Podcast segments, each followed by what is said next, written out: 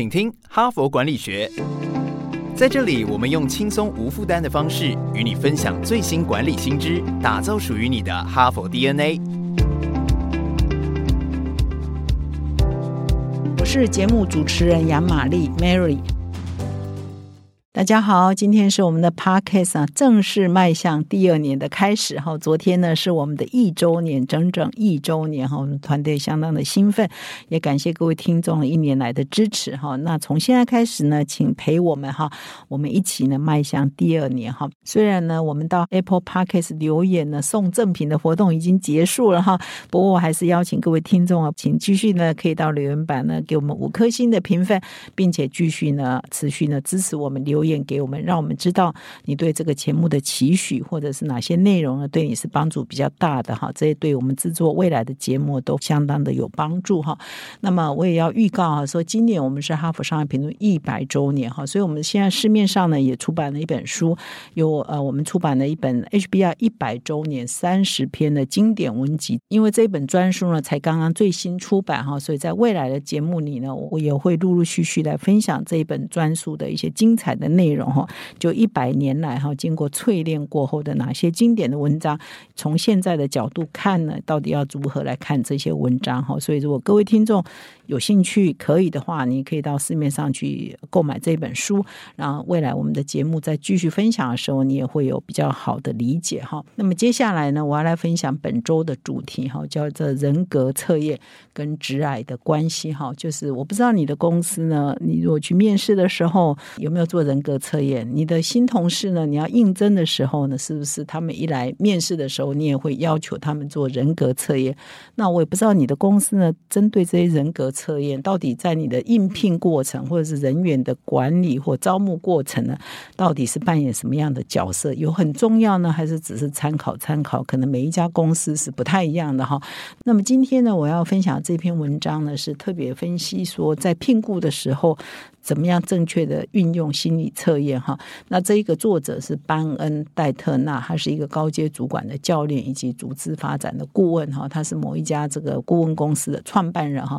他还写了一些书然后标叫做指责的游戏啊，或逃避责任哈。那这是这个作者的背景。那他这篇文章一开头就说了，这谈的当然是美国的状况，就是根据美国人力资源发展协会所做的调查，大概有百分之十八的公司在。美国会在他的雇佣的流程中使用性格测验，哈，那么这个的成长的速度呢，还是以每年十到十五 percent 的速度在成长，哈，所以表示说人格测验是越来越多公司呢，所会采用的一个在聘雇流程当中一定会。请你也天天看你的性向测验、人格测验哈。那么这边有说，如果你人格测验做得好的话，可以让你的聘雇哈更成功啊哈，更可以找到你要的人哈。因为呢，根据呃管理学者的研究说，你聘错了一位员工哈，一个不适任的员工哈，大概你聘雇他的成本哈，就是你聘雇错误的成本啊，相当于一个人一年的薪资啊哈，就是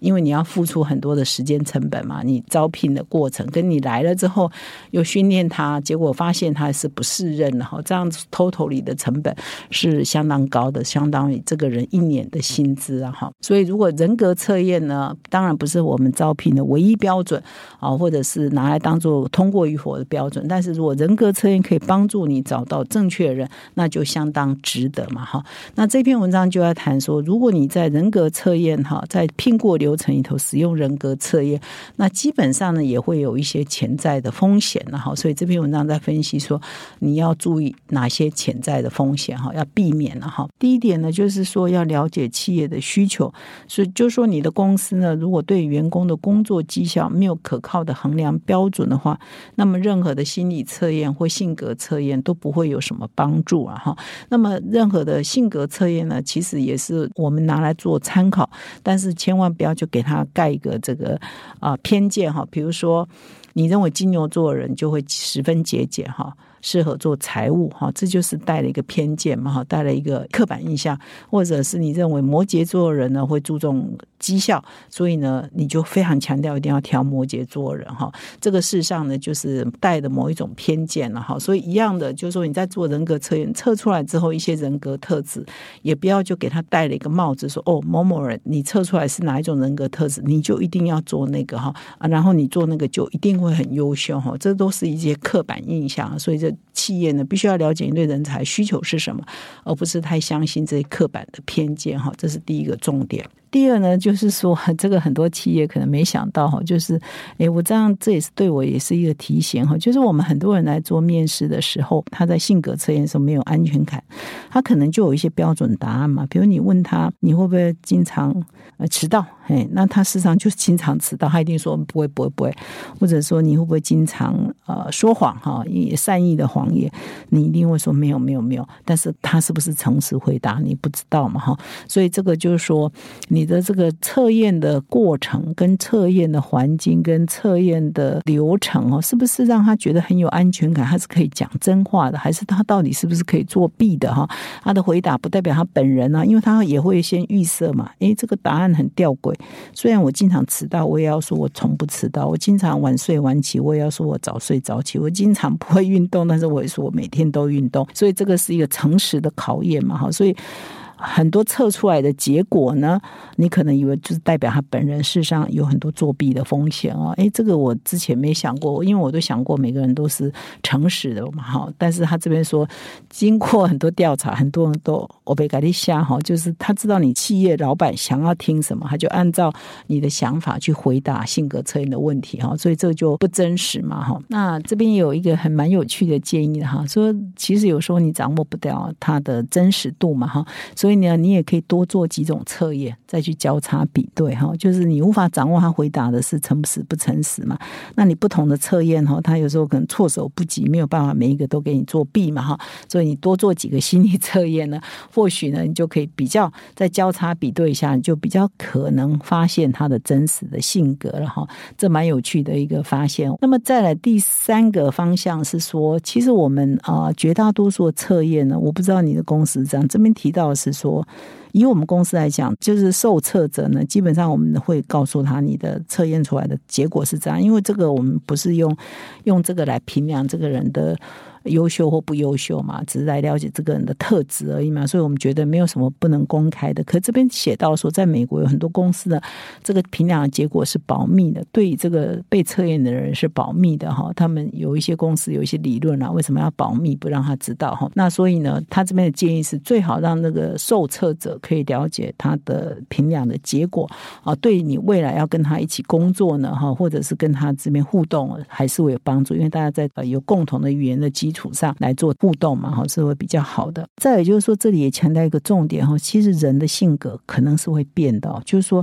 你可能二十岁的时候测是这个样子，是内向的，可是你可能工作了几年之后。